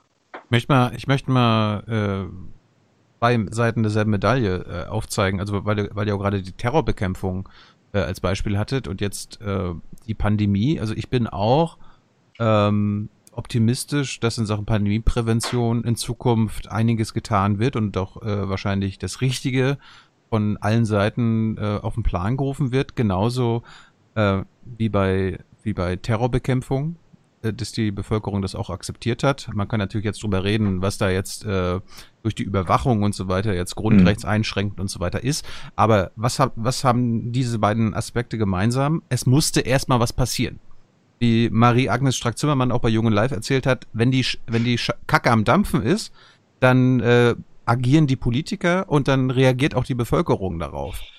Und ich habe jetzt einfach nur die Befürchtung bei dem Überthema, bei, dem, bei der Überkrise Klimawandel, wenn da es wirklich mal, jetzt wirklich, wenn die Kacke mal wirklich am Dampfen ist, auch hier in Europa oder in Deutschland, dann ist es viel zu spät, darauf noch zu reagieren. Und das ist jetzt das große Dilemma, vor dem wir jetzt nicht nur bei der, vor der nächsten Bundestagswahl oder jetzt die Politik allgemein, Europa und die Welt steht, sondern auch die nächsten Jahrzehnte.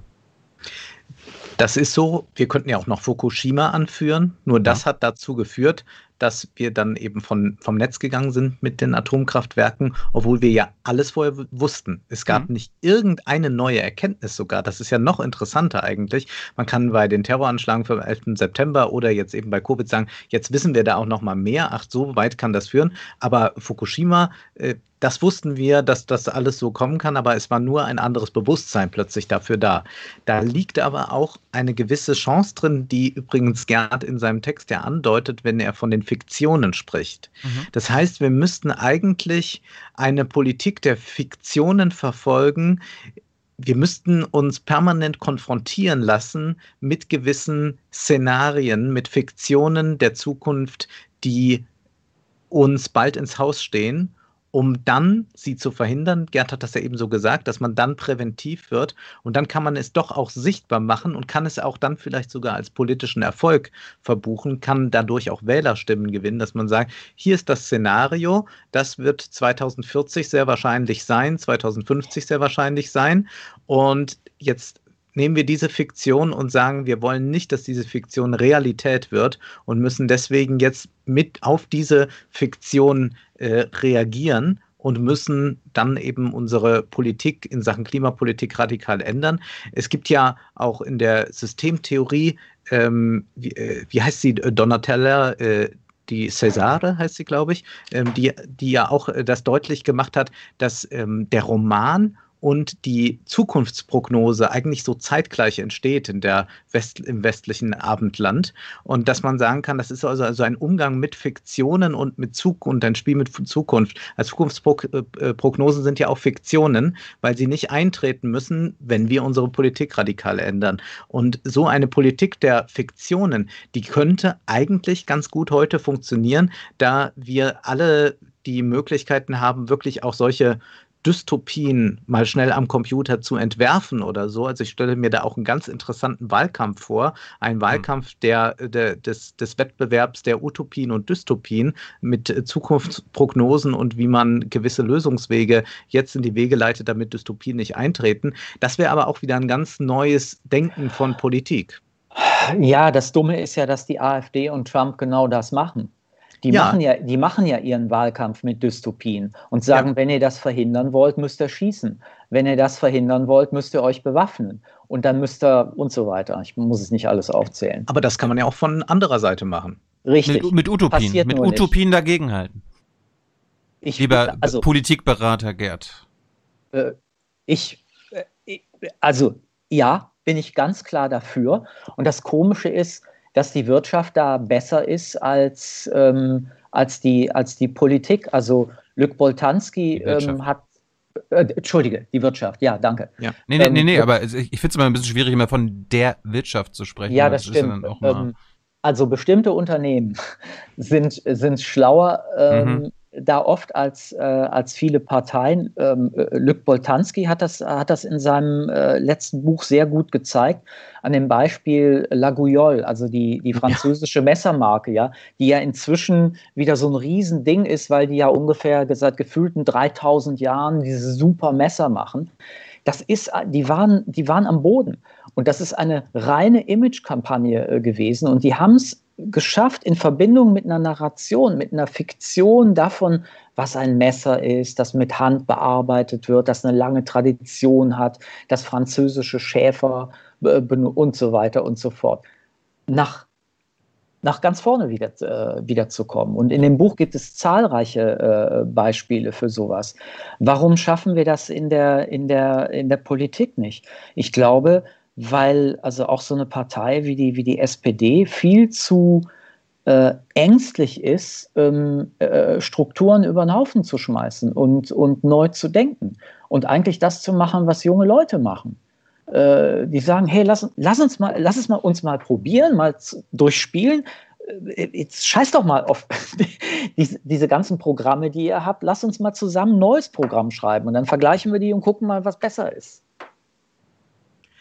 Auch hier könnte man wieder Begriffe neu besetzen oder dass man eben sagt, wir arbeiten jetzt mal mehr, wie das irgendwelche Hedgefondsmanager oder so tun. Denn es gibt zum Beispiel auch das Buch von Robert J. Schiller, das ist in diesem Jahr erschienen, Narrative Wirtschaft, in dem er auch deutlich macht, ja, es ist ein Spiel mit Fiktionen und diese Narrationen, die wir entwickeln, die tragen auch selbstverständlich dazu bei, wie der Börsenkurs sich entwickelt und äh, diese Narrative sind ganz wichtig für Unternehmensentwicklungen.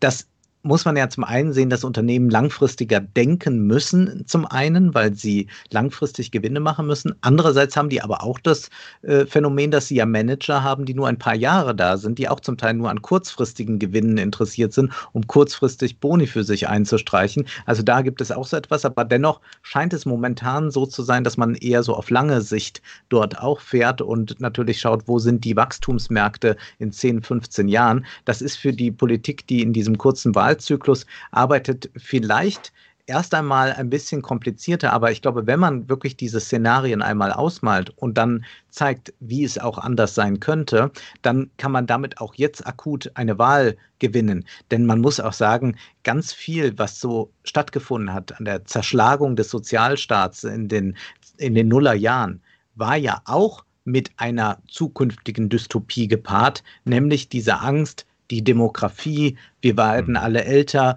äh, niemand wird mehr die Rente zahlen können, niemand wird mehr die Versicherung zahlen können. Das waren ja auch permanente Dystopien, die man da ausgemalt hat, um dann eben politisch äh, den sozialen Kahlschlag anzusetzen.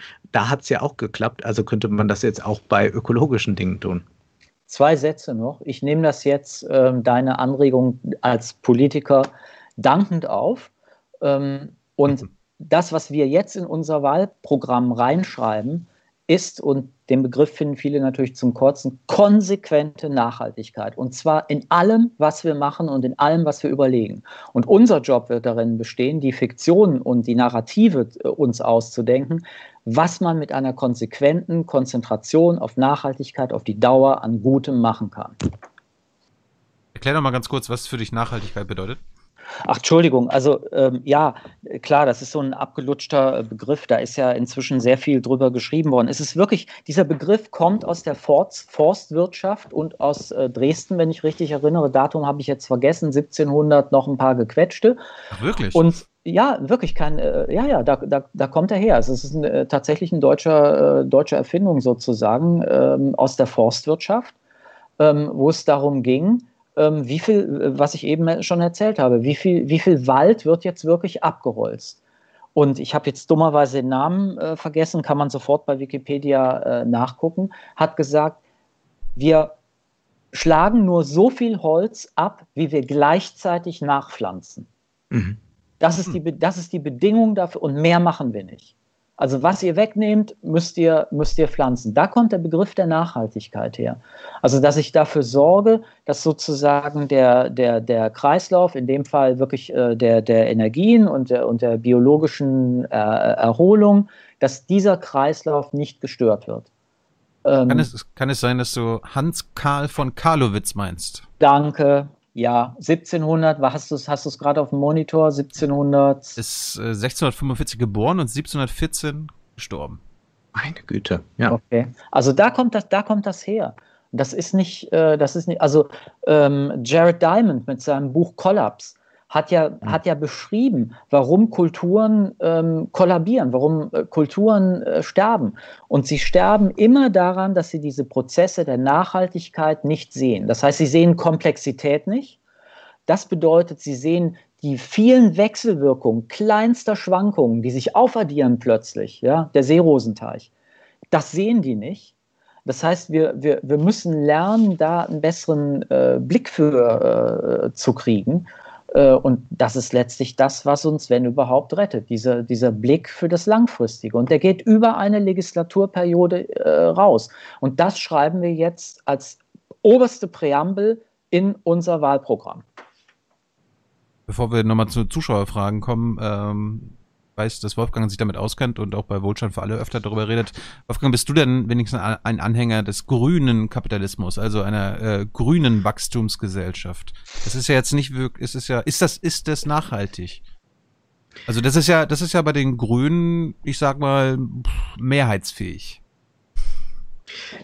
Da stellen sich erstmal zwei Fragen. Ist das dann noch nachhaltig? Also ist es so nachhaltig wie die Nachhaltigkeit, die Gerd jetzt gerade beschrieben hat? Dann könnte man sagen, dann spricht ja gar nichts dagegen. Mhm. Das ist für gewisse Teile der Industrie auch durchaus möglich, dass mhm. man dort sogar mehr Produktivität hinbekommt, wenn man allerdings anders sich Energie zuführt. Da ist es ja keineswegs so, dass jetzt überall eine Grenze des Wachstums aufgezeigt werden muss. Denn das wäre ja idiotisch, denn wir haben ja eben diese enormen Produktivitätszuwächse durch eine technische Entwicklung und die kann ja eben auch so geleitet werden, dass es eben ähm, nicht umweltschädlich oder weniger umweltschädlich sind, dass es dann wirklich nachhaltig ist, dass man nicht mehr verbraucht. Man könnte sich auch gut vorstellen, wenn unsere Gerätschaften äh, viel sparsamer wären, die wir noch haben, dass wir dann komplett mit äh, Sonnenenergie auf unseren Dächern auskämen oder so. Also solche, solche Programme gibt es ja und dort wäre dann gewisserweise auch ein Wachstum möglich. Die Frage ist aber, ob wir dann grundsätzlich schon also damit ist, das ist wirklich auf kleine äh, Spektren äh, gezeigt. Es, es hat sich ja jetzt nun mal ganz deutlich gezeigt in der Krise, dass obwohl alles so sehr da niederlag, war das immer noch nicht jetzt so, dass alles super rein war und dass man sagen kann, okay, jetzt, jetzt ist aber ganz toll, sondern selbst da war ja noch in der Krise, haben wir noch ähm, einen Schadstoffausstoß, der in gewisser Weise dramatisch ist. Das heißt, das ist so groß eigentlich, dass wir, dass wir ohne eine radikale Abkehr von dieser Form des Wirtschaftens wahrscheinlich gar nicht, da, da kommen wir nicht umhin. Also ich kann mir das zumindest nicht denken, wie das aussehen soll. Und wir sehen ja gerade, wie sehr die Zeit eilt und wie klein dann doch die Fortschritte sind. Und dass jetzt in 15 Jahren äh, 20 Wunder geschehen und plötzlich die Energie sonst noch wie gewonnen wird, das wird nicht der Fall sein. Und die Flugzeuge werden auch nicht wie die Tauben fliegen. Das wird nicht der Fall sein. Und deswegen kann es da auch nur um Verzicht gehen, beziehungsweise um Einschränkung oder eben, man muss es ja auch nicht immer so besetzen, eine andere Form des Lebens und Wirtschaftens muss möglich sein. Und wir haben ja schon mal mit Maya Göpel auch darüber diskutiert, was wir denn eigentlich unter Wohlstand verstehen. Oder sie spricht, glaube ich, von äh, Wohlleben oder so nennt sie das. Mhm. Äh, Wohlergehen nennt sie das, äh, dass man eben sagen kann, gut, das kann auch dann eben sich woanders drin ausdrücken, als einfach nur im Bruttoinlandsprodukts. Aber man muss dann nicht ganz utopisch werden und sagen, genau, da verdienen wir jetzt mal alle äh, nicht mehr so viel. Das sagen in der Regel Leute, die äh, auch während der Krise gut verdient haben, mhm. sondern dann muss man wirklich mal sagen, was bedeutet das dann, wenn man dann weniger verdient? Was bedeutet es, wenn es weniger Produktivität gibt? Das ist aber dann wirklich eine große, große Frage. Und dann haben wir noch gar nicht die globale Frage, angesprochen, denn wir sind ja in Deutschland nicht allein, je so ökologisch, ökologisch wir auch noch äh, sein mögen. Das würde ja auch nicht genügen. Aber ich glaube, dass man jetzt gerade mit diesen äh, Sachen, wie die Grünen das jetzt formulieren, eigentlich dem Kapitalismus ein bisschen einen grünen Anstrich verpasst. Das gehört jetzt gerade dazu. Das kann man auch bei BlackRock inzwischen lesen. Ob das aber dann wirklich etwas Ökologisches ist, warum sollte das? Man muss immer noch verstehen, der Kapitalismus ist so strukturiert, dass er auf eine Profitmaximierung hinausläuft. Und diese Profitmaximierung steht dann eben auch einem ökologischen Wirtschaften im Wege. Der Politikberater äh, Gerd möchte kurz noch was dazu sagen. Ich will nur kurz. anmerken, äh, wovor die Grünen ja auch zurückschrecken und wo sich der Kreis jetzt schließen würde äh, bei, beim Thema Arm und Reich, womit wir äh, am Anfang geredet haben. Zehn Prozent der reichsten Menschen in, in der Welt verbrauchen 70 Prozent der CO2-Emissionen. Also du musst natürlich äh, rangehen und quasi auch die Reichen einschränken beziehungsweise beschränken. Und äh, solange sie das nicht machen, bin ich mir sehr skeptisch. Aber unser Politikberater? Ich würde unbedingt noch was äh, dazu fügen, auch auf die ähm, Gefahr hin, dass ihr mich jetzt für esoterisch und äh, leicht abgedreht äh, haltet. Nice. Ich glaube, ja, ich glaube, da hat auch die Bemerkung von Maya Göpel ähm, äh, in die Richtung äh, gewiesen, aber die ist natürlich äh, schlauer und würde das nie so formulieren wie ich. ähm, Oh, oh. Worum, worum geht es unter anderem im Leben? Das ist nicht das Einzige im Leben, aber es ist etwas Zentrales. Dass wir, und wahrscheinlich könnt ihr es nicht mehr hören, im Grunde genommen glücklich sind.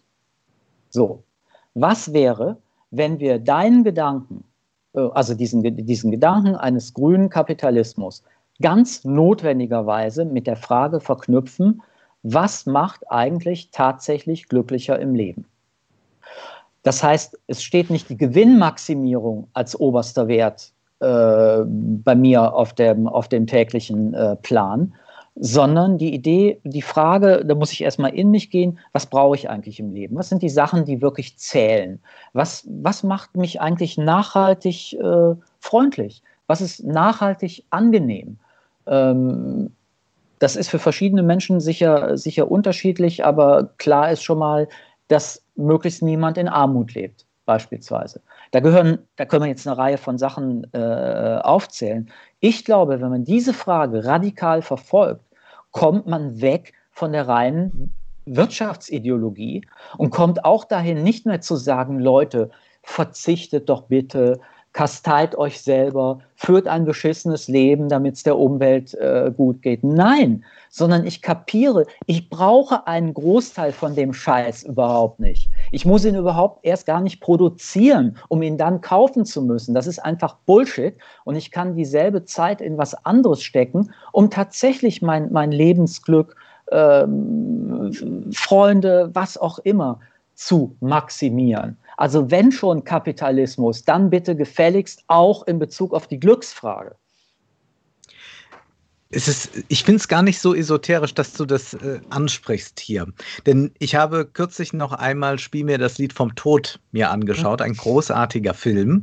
Und dort haben wir ja den Kapitalisten verkörpert durch diesen Eisenbahnbesitzer, der dort die Schienen verlegt. Und dies ist ein Mann, der extrem krank ist, der diesen Waggon eigentlich gar nicht mehr verlassen kann und der weiß, dass er nicht mehr lange zu leben hat, aber er richtet jetzt nochmal draußen ein Blutbad an und er hat nur einen Wunsch, dass noch ein paar Kilometer Gleise weiter verlegt werden, aber er hat gar kein Glück. Er ist einfach nur da, er führt kein glückliches Leben. Und wenn wir uns das Leben von auch vielen Millionären, Multimillionären, Milliardären äh, uns vergegenwärtigen, man sieht es ja hin und wieder, es ist ganz selten, dass wir da so Saus und Braus sehen. Das mag es dann auch mal geben. Und da mag es vielleicht auch so eine wohlstandsverwahrloste Jugendgeneration geben, die in Kützbühel äh, mit Champagner um sich spritzt, wo man auch fragen muss, ist das jetzt wirklich Glück?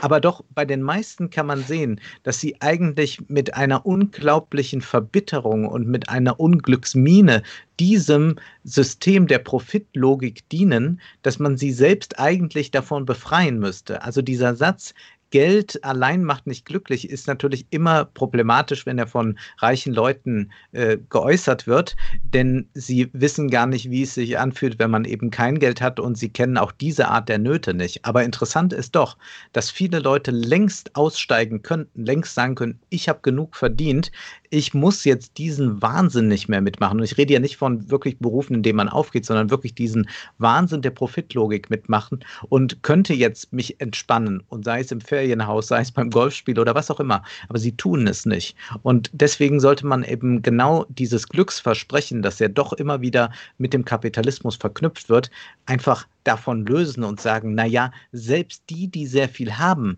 sind zwar gut abgesichert und die können auch kräftig nach unten treten und denen passiert nichts. Aber ist das wirklich ein erfülltes Leben? Und das sind ja auch Gedanken, die die 68er aufgebracht haben, die man auch schon in der äh, Frankfurter Schule finden kann, wenn ja, es da eben äh, darum geht, wie Entfremdung auch noch über das entfremdete Arbeiten hinausgedacht werden und kann. Das ist Dann können wir sagen, wir leben in einem Entfremdungssystem und davon sind am Ende auch sehr viele betroffen, die zwar viel Geld haben, aber trotzdem eben ein sehr unglückliches Dasein fristen. Und deshalb ist einer unserer Slogans, wir sind die Partei, die auch Millionäre glücklich macht. Mhm. Das ist was, ja, ja. kennst, du, kennst du Christian Felber und seine Gemein Gemeinwohlökonomie, Gerd? Ah, nicht, nicht sehr gut. Ja, ich, ja klar. Ich, äh, hat mich ja, jetzt ein bisschen erinnert an, an deine ja, Ausführung. Ja, hat, klar, hat ähnlich, ja klar. Da war, da war Wolfgang so ein bisschen natürlich. skeptisch in der Analyse. Äh, ich glaube, ja. es wird immer sehr schwierig, wenn man so Gemeinschaft äh, und Glück dann so zusammendenkt. Also die mhm. Glücksvorstellungen allein von uns dreien sind wahrscheinlich schon relativ divers und die Glücksvorstellungen von anderen Menschen möchte ich mir zum Teil gar nicht ausdenken. Insofern ist es mhm. als Gemeinschaftsprojekt immer etwas schwierig. Also ich bin sehr auch für, also auch die anonyme Gesellschaft hat ihre Vorteile. Und Absolut. Ja. das aber muss einfach ähm, als, als Grundlage mitgedacht werden. Und man muss nicht jeden anfassen und so. Ich finde dieses Social okay. Distancing, äh, Distancing in vielen Fällen auch sehr, sehr gut. Und deswegen glaube ich, aber darüber muss man nochmal noch mal eigens dann sprechen. Ich denke, dass man aber diese, diese äh, Glücksvorstellung schon auch politisieren kann und sagen kann, was ist denn das eigentlich äh, für eine Frage von, von, von Sinn und Glück, die, die, die man äh, wo erfüllt sich das, dieses Versprechen, wenn ich doch so sehr auf eine Profitmaximierung hinarbeite und wenn ich auch immer nur hören muss, ja, das Einzige, was äh, zählt, ist Wohlstand, ist das äh, Bruttoinlandsprodukt und dafür müssen wir jetzt alle arbeiten. Also ich meine, wir müssen da gar nicht, letztlich gar nicht so lange drüber diskutieren, weil das ist empirisch super gut untersucht. Mhm. Wenn unter Mao 50 Millionen Menschen an Hunger sterben, ist völlig klar, wie mache ich China glücklicher, indem ich den Hunger abschaffe. Da gibt es überhaupt keine Frage. Aber über eine bestimmte Einkommensgrenze, die, die gar nicht mal so hoch ist, maximiert ein, ein äh, größerer äh, Wohlstand, größerer Reichtum definitiv langfristig nicht das Glücksgefühl. Also es gibt Untersuchungen mit Lottogewinnern zum Beispiel, die nach drei Vierteljahr sagen, sie sind auf demselben Stand von, wie ich mich wohlfühle, äh, wie vorher. Also da gibt es objektive Daten äh, sogar zu. Aber was wir machen würden, wir würden diese Diskussion ohne dass wir sozusagen die Hosen immer runterziehen müssen. Und ja, Anonymität hat einen großen Vorteil, Wolfgang, bin ich ganz bei dir. Aber wir würden diese Diskussion in die Öffentlichkeit tragen. Ja, und wir würden eines verhindern, denn wir müssen ein bisschen aufpassen mit diesem Glücksbegriff. Auch der wurde jetzt von Neoliberalen sich schon angeeignet. Die zitieren nämlich auch gerne die Studien und sagen, wir müssen gar keine Umverteilung machen. Geld macht ja gar nicht glücklich und so, das Doch. ist gar nicht wichtig. Da Doch. muss man, da muss man wirklich. Nicht. Dann ja, habe ich die Studien nur zum Teil gelesen. Geld genau, aber das muss man sehr machen. Also bei das macht, hat äh, nämlich die britische Regierung hat das auch in äh, den vergangenen Jahren immer wieder sehr stark äh, forciert. Eva Illus hat ja auch dieses Buch Das Glücksdiktat geschrieben, ja, das ich ja, sehr empfehlen kann. Also ähm, Glück, also wirklich in Form von einer wirklichen Entfaltung, die stattfinden soll, äh, ist etwas anderes als das, was dort jetzt unter Glück verstanden wird. Da sagt man einfach, ja, hier, so kannst du noch besser im Beruf dich auspowern. Und das macht dich doch glücklich, dass du das Unternehmen noch mehr vorangetrieben hast, dass du noch mehr Überstunden gemacht hast. Das meinen wir hier nicht. Das also unsere, pa nicht. unsere Partei ja. meint das nicht. Bevor wir äh, noch zwei, drei Zuschauerfragen beantworten und dann langsam zum Schluss kommen. Äh, wollte es irgendwie vor 20 Minuten schon einbringen, aber hm. eine positive Sache, die mir gerade in Amerika auffällt, in Sachen Nachhaltigkeit jetzt nicht bezogen auf Klima und Umwelt, sondern in, in Sachen äh, Antirassismus in Amerika, ja. äh, findet gerade in der NBA statt. Äh, mhm. Die amerikanische Basketballliga. Da sind 80 Prozent der Spieler äh, Schwarze. Und die haben unter anderem zur Bedingung gemacht, äh, von der weiß geführten NBA, wir können da auf Black Lives Matter äh, aufmerksam machen und wir machen das grob, mhm. äh, großflächig. Und ihr müsst mal die Spiele, die jetzt gerade in Orlando stattfinden, euch angucken, egal ob ihr Basket Basketball-Fans seid oder nicht, was da an Black Lives Matter Messages ja. rumkommt. Ach, ja. Es ist der Wahnsinn und ja, äh, das ist grandios und äh, das möchte ich jetzt auch nochmal hervorheben. Gut, Galadriel will von Gerd wissen. Sokrates und Luhmann, zwei Denker, mit denen du dich gut auskennst, Gerd. angenommen, angenommen, die beiden schauen sich das an, wie wir Menschen gerade durch die Corona-Krise schlingern. Was würden sie uns womöglich raten? Hast du eine Idee? Also, äh, ich weiß nicht, ob das wirklich die richtige Idee ist, aber ich glaube, etwas, worauf sich Luhmann und Sokrates einigen könnten, wäre darüber zu reden, wie wir mit Nichtwissen umgehen.